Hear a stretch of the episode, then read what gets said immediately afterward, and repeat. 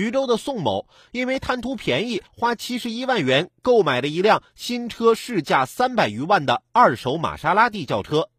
可是他因为一次违停，被民警查出了问题，他车辆临牌以及保险标志竟然全部都是伪造的。更为严重的是，公安网根本查询不到该车辆的登记信息，车辆目前已经被暂扣。原价三百多万的车。就算是二手，也不会便宜到七十一万这么离谱吧？买二手车的时候难道不过户吗？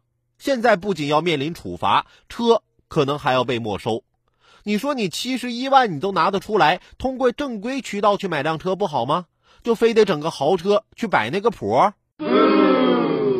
最近我有一哥们儿，这两天也要换车，拉我一起去看车。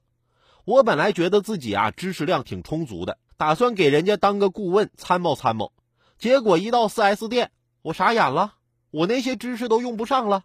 人家要买玛莎拉蒂，不过要说这玛莎拉蒂，我也不是完全买不起，其实我也能买下来一半吧。